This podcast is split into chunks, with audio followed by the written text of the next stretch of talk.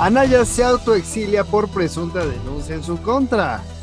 Muere baterista de los Rolling Stones, Charlie Watts. Reglas y papeles, el freno de la pequeña empresa.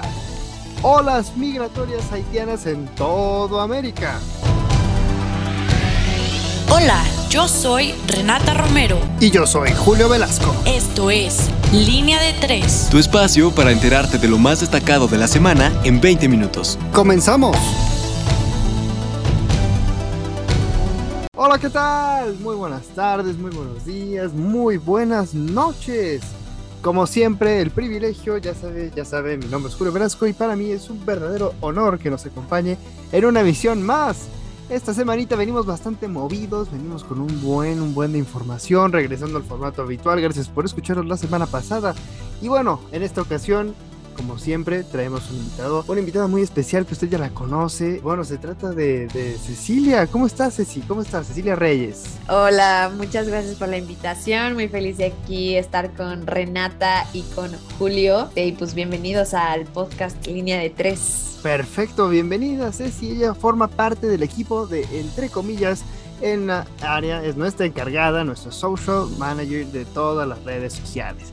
Y bueno, la vieja conocida, ya sabemos aquí, a nuestra muy querida Renata. Renata Sofía, ¿cómo estás? ¿Qué onda, Julio? ¿Qué onda, Ceci? Yo, yo muy bien, aquí dándole con todo a esta semana y pues muy contenta de estar una vez más con todas y todos ustedes. Bueno, como siempre, vámonos arrancando con las noticias para irlas desmenuzando. Renata, ¿por qué no nos vas contando qué nos trae la sección de Nacional? Claro que sí, Julio. Mira, te platico que traemos que el Tribunal Electoral del Poder Judicial de la Federación eh, está, está teniendo un papel muy importante al sureste de México, ¿no? Ya que informó que los paquetes electorales de los 21 distritos de la entidad para la gubernatura de Campeche ya fueron trasladados al Centro de Convenciones de la entidad para su recuento. Esto luego de que Movimiento Ciudadano, eh, más bien Eliseo Fernández, haya impugnado diversas irregularidades en las elecciones, tales como una diferencia supuestamente de 107 mil votos entre la elección para gobernador respecto a la del Congreso Estatal. Obviamente esta disputa entre Laida Sansores, pues del partido Morena, contra, contra Eliseo Fernández del partido Movimiento Ciudadano, pues está dejando mucho que hablar en las trincheras políticas. Pero bueno, por otro lado tengo, tengo la noticia de que reportan explosión en la plataforma petrolera de Pemex en Campeche también. La plataforma Q Alpha, activa en producción ubicada a 100 kilómetros de, la ciudad del Carmen, como ya mencionaba, en Campeche, registró una explosión la tarde de este pasado domingo 22 de agosto. Los primeros reportes indicaron que el fuego inició en un centro de distribución de gas crudo cuando la plataforma pues estaba en operación. Algunos trabajadores tuvieron que ser evacuados del lugar y eh, este siniestro se sumó a otro que ya se registró el pasado 5 de julio igualmente en Campeche mucho, movimiento en ese estado. Y por último, en esta sección les traigo la noticia de que el juez otorga amparo provisional contra orden de aprehensión a Saúl Huerta, diputado acusado de violación. Como mencionaba, eh, se otorgó esta suspensión provisional al desaforado Saúl Huerta Corona, que fue acusado por el delito de violación equiparada y abuso de menores de edad. Sin embargo, Huerta deberá seguir su proceso en el reclusorio preventivo Varonil Oriente, donde se encuentra detenido desde el pasado 19 de agosto. Sin duda, vamos a estar muy al pendiente eh, para ver qué, qué termina sucediendo. Pero, ¿qué te parece si nos vamos a la sección de internacional, que seguramente también hay mucho, hay mucho de qué hablar? Claro que sí, Renata. Miren, vámonos directamente también a la sección de internacional, que bueno, ¿para qué les voy contando? Como se lo adelantamos, las olas migratorias están crecientes en toda Latinoamérica. Y esto particularmente en el caso de Panamá. Esto puesto que muchos haitianos que viven en Brasil y en Chile siguen huyendo de la crisis del COVID-19 suponiendo continuas olas migratorias hacia Estados Unidos. Estas son intermitentes desde enero de este año y son consecuencias de la crisis económica y bueno, y la precariedad laboral. Los movimientos son particularmente preocupantes entre la frontera de Panamá y Colombia. Y bueno, con lo último que sucedió con el terremoto sumamente devastador, pues bueno, podemos esperar que sigan aumentando y que sigan desestabilizando las olas migratorias en toda Latinoamérica. Veremos cómo es que se van dando estas caravanas migrantes que ya sabemos que se pusieron muchísimo, muchísimo de moda, lastimosamente. Y bueno, más sobre la reacción internacional de Afganistán. La semana pasada no estuvimos aquí para contárselo, pero bueno, ustedes sabrán mucho al respecto. Los temas más actuales. Se reviva la dependencia europea en el proceso de retirada de tropas y capital humano. La llegada al poder de los talibanes es un centro de noticiero internacional y esto ha dado un ultimátum a Estados Unidos y las demás potencias occidentales para la evacuación de civiles, personal diplomático. Obviamente esto en medio de todas las tensiones. Asimismo, en la reunión desde el martes del G7, la presidenta de la Comisión Europea, Ursula von der Leyen, ha informado del incremento de la ayuda humanitaria de la Unión Europea para Afganistán en el 2021 hasta los 200 millones de euros. No obstante, la situación del país sigue siendo crítica. La OMS ha anunciado que tiene suministros médicos solo para una semana y las periferias del aeropuerto no cesan. La violencia preocupa altamente a la comunidad internacional.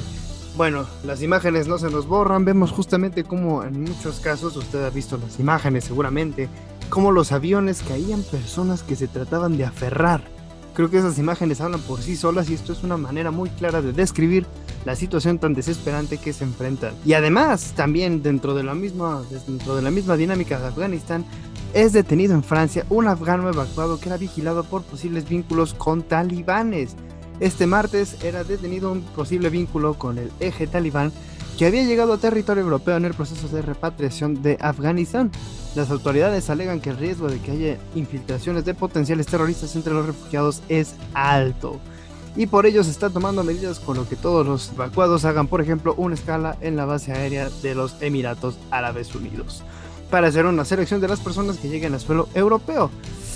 Podemos describir esta medida un poco, no lo sabemos. La verdad no me gustaría poner un adjetivo calificativo a esto, pero sí podremos decir que es sumamente grave que ya empecemos a segregar las personas que sean refugiadas. Sin embargo, puedo entender la postura de la seguridad nacional porque bueno, sabemos que los ataques terroristas en Europa siempre han sido un blanco directo. Pero, pero eso no exime el hecho de que la ayuda humanitaria tiene que llegar de la manera más inmediata posible. Y bueno, estas son las noticias a grandes rasgos de internacional. Pero bueno, antes de irnos a la sección de sociedad y cultura, Renata, ¿cómo ves este tema en general de la, de la crisis afgana? Sí, la verdad es que, no sé, esta situación, no sé, está siendo problemática y creo que a nivel internacional eh, está en todas las planas, en todos, eh, en toda la boca de todos los gobiernos. Incluso me parece que justo este martes, 24 de agosto, ya se recibieron a las primeras solicitantes de estatus humanitario en México, provenientes justo de Afganistán. Al menos esto fue lo que publicó en un tuit el, el secretario de Relaciones Exteriores, Marcelo Ebrard, y también informó que justo estas mujeres forman parte del equipo de robótica de ese país eh, y que terminó con una frase diciendo que un mundo, bueno, que más bien se debe debe ser un mundo con igualdad de género, ¿no? Dándoles la bienvenida. Eh, como dices, me parece sumamente importante que que esta ayuda humanitaria se siga dando, se sigan eh, resguardando los derechos humanos y, pues nada, seguir, seguir de la mano. Esta noticia y pues toda la situación más bien de, de Afganistán para, para ver cómo, cómo va a estar siendo manejada. Correcto, sin duda alguna deja muchas, muchas reacciones internacionales y bueno, qué bueno que México está tomando estas medidas desde mi muy particular punto de vista. Pero bueno, ahora sí, Ceci, si te parece, ¿por qué no nos vas contando qué nos trae la sección de sociedad y cultura? Sí, claro que sí. Ahora sí que pues les traigo otra mala noticia. Muere el baterista de los Rolling Stones, que es nada más y nada menos que Charlie Watts. Y bueno, él murió a la edad de 80 años y básicamente este super baterista ayudó a definir el rock and roll como el baterista de los Rolling Stones, actuando con el grupo desde 1963 y bueno, esto fue hasta su última aparición, que fue en el escenario prepandémico en 2019.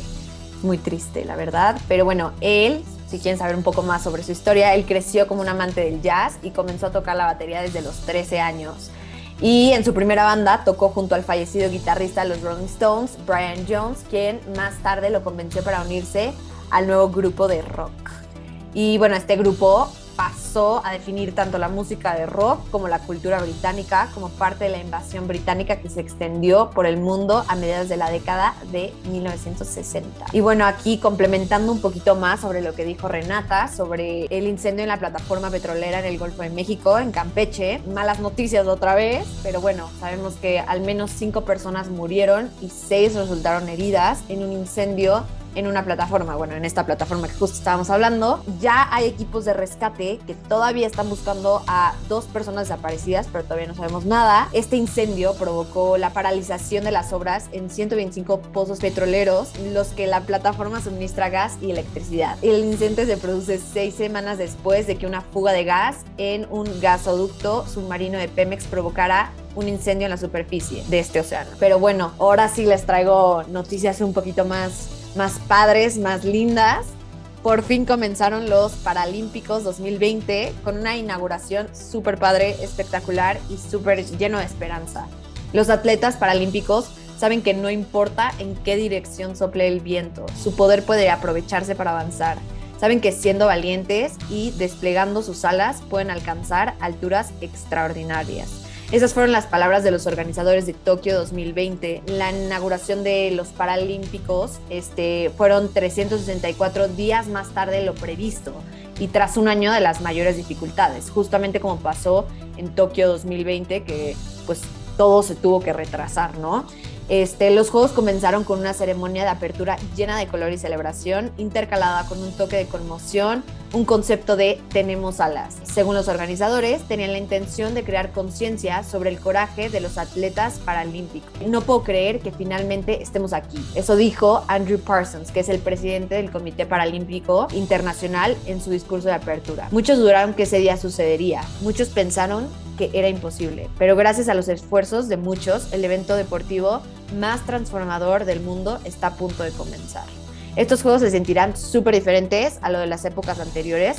Yo digo que por muchas, muchas razones, pero como demostraron los Juegos Olímpicos hace unas semanas, el poder del deporte prevalecerá. Bueno, eso fue todo por Sociedad y Cultura, pero vámonos ahorita a política y economía. ¿Qué nos trae esta sección? Claro que sí, Ceci. Mira, pues traigo la super noticia que anda en todo tipo de noticieros, planas y memes de que Anaya se autoexilia por presunta denuncia en su contra. El panista revela que fue citado a audiencia por parte de la Fiscalía General de la República y detalla que los delitos por lo que lo acusan suman 30 años de prisión. Estos delitos son lavado de dinero y cohecho. Razones por las que este personaje ha decidido y preferido salir del país, recalcando que este proceso supuestamente se inició porque López Obrador así lo ordenó. Eh, él explica que la intención de eh, encarcelarlo es que pierda sus derechos políticos, lo que le impediría más bien ser candidato en 2024 y evitar que siga criticando el desempeño del presidente y de su gobierno. Eh, él dijo también que sería imposible seguir publicando pues sus videos. la verdad es que creo que justo en las mañaneras y coincido con el presidente López Obrador que le ha, ha contestado, ¿no? En estas conferencias que pues si tan inocente es como él se pinta hacerlo, entonces ¿por qué se va del país, no? Si tiene las pruebas para comprobar su inocencia, entonces ¿cuál es el miedo de irse? Me llama mucho la atención este personaje y la verdad es que recomiendo 10 de 10 los memes que están saliendo en redes sociales, eh, siempre y cuando no falten al respeto, obviamente. Pero bueno, eh, ¿qué opinas, Julio, al respecto de esta noticia? Pues mira, Renata, a mí realmente me, genera muchísima gracia este, el tema de, de, que, bueno, nuestra única oposición sea Ricardo Anaya, nuestro único candidato que seguía justamente en la agenda pública sea este personaje político tan carismático, ¿no? Eh, no sé la ironía para aquellas personas que les cuesta trabajo. Pero bueno, miren, la verdad, la verdad, hay que ser honestos y hay que ser muy, muy, muy, eh, muy justos en, en, la crítica. Es, es sin duda alguna un, tema que sí es político. Al final de cuentas hay que entender que sí al presidente López Obrador le conviene meterle este tipo de sustos. Pero a ver, si el río suena es porque agua lleva, ¿no? Entonces Ricardo Naya, pues sí, prefiere estar haciendo revuelos, sin embargo, pues no debería de estar este, huyendo, ¿no? Entonces, el que nada debe, nada teme. Entonces, yo sí creo que aquí hay algo que no me, no me hace match con este tema. Yo sí considero que, que el presidente López Obrador claramente ordenó que se hiciera más fugaz más rápido este proceso, pero bueno, al final de cuentas la, la, culpa nadie se la va a quitar, ¿no? Si es que se llega a demostrar. Pero bueno, por lo pronto ya estará en otro país, estará obviamente según el exiliado, o algo otros nos gusta decir prófugo de la justicia, pero bueno, Detalles más, detalles menos, el chiste es que actualmente no está pisando territorio nacional. Sí, habrá que igual seguir esta noticia muy, muy de la mano. Eh, pero bueno, por otro lado, en esta sección les tengo la noticia de que en México el 74.8 de las pequeñas empresas refirió que el realizar trámites, entre ellos licencias, permisos, inspecciones o atender normas, han sido un obstáculo para lograr el objetivo eh, de, lo, de, pues, de sus negocios durante el año 2020 sumándole aparte pues, pues la pandemia, ¿no? Eh, esto de acuerdo eh, con la encuesta nacional de calidad regulatoria e impacto gubernamental en empresas eh, que elabora el INEGI, pues estas pequeñas empresas fueron las que tuvieron mayor problema en el marco regulatorio. Creo que a pues esto llama mucho la atención. Esta, esta encuesta es muy importante pues para pues para tratar de encontrar una forma de apoyar a estos pequeños negocios y, y que no quiebren y y pues facilitar las cosas, ¿no? Más que nada, como mencionan ellos. Y por otro lado, y ya por último de esta sección, tenemos que el comercio internacional de los países del G20 sigue procesando y alcanzó un nuevo nivel récord en el segundo trimestre gracias a un crecimiento alimentado por el tirón de precio de las materias primas, aunque sea, creo que ralentizado un poco respecto a los tres primeros meses del año. Pero bueno, ¿qué te parece si nos vamos a la última sección, Julio? ¿Qué, qué nos traes en deportes? Por supuesto, Renata, y bueno, sumamente interesante estos temas igual económicos muy, muy, muy finos. Pero bueno, ya entrando en materia de deportes, vámonos con la noticia que acaba de romper los mercados esta semana.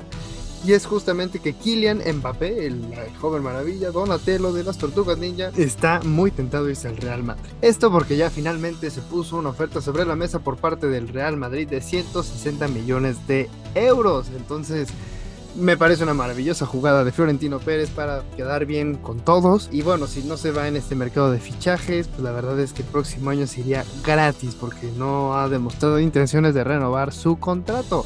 Y bueno, ya hablando de la liga, de la liga española, la liga ya se jugó en su segunda jornada de la temporada y bueno, Barcelona sin Messi tuvo un empate ante el Athletic de Bilbao a unos. De igual forma, el Real Madrid empató a cuatro ante el Levante en un maravilloso partido, lastimosamente terminado en empate.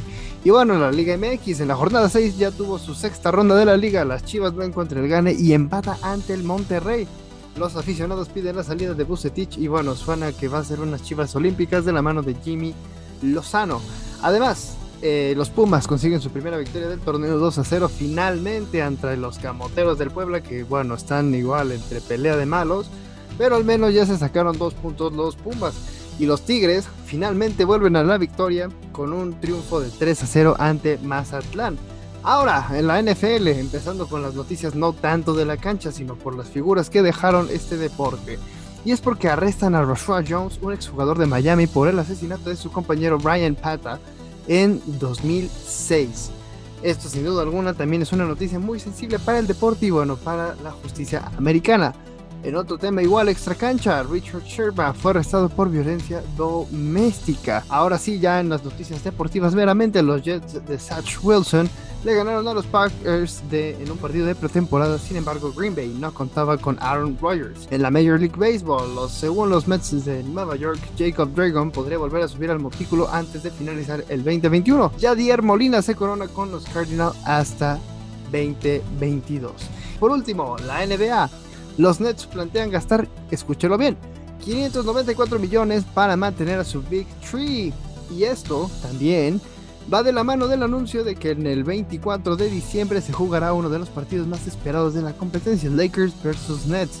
Esto porque los dos conjuntos tienen grandes jugadores que los colocan como favoritos. Ojalá que sí, porque bueno, los Lakers armaron un equipazo, entonces veremos. Y por último, los Celtics retiraron la camiseta 5 ¿Por qué? Por el número de Kevin Garnett. Y bueno, esto sería todo por la sección de deportes, pero no solamente de esta sección, sino de todo este episodio, el número 52 de esta emisión de línea de 3, de la mano claramente de Renata, de Ceci y bueno, muchísimas, muchísimas gracias y que te diste una vuelta por acá. No, hombre, pues gracias por invitarme, de verdad. Ya, extrañaba, extrañaba ser parte de línea de tres con ustedes.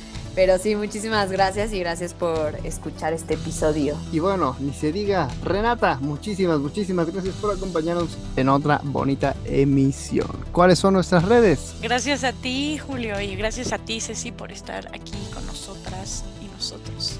Eh, y sí, nos pueden seguir en Instagram como arroba entre comillas digital, en Twitter como arroba entrecom digital, en Facebook como entre comillas y en nuestro sitio web como entrecomillasdigital.com donde pueden encontrar artículos de opinión por parte del equipo de Entre Comillas. Y bueno, cualquier cosa del diseño de las redes de todo el sitio web, pues bueno, quejas y sugerencias aquí con nuestra invitada Ceci Reyes. Muchísimas, muchísimas gracias.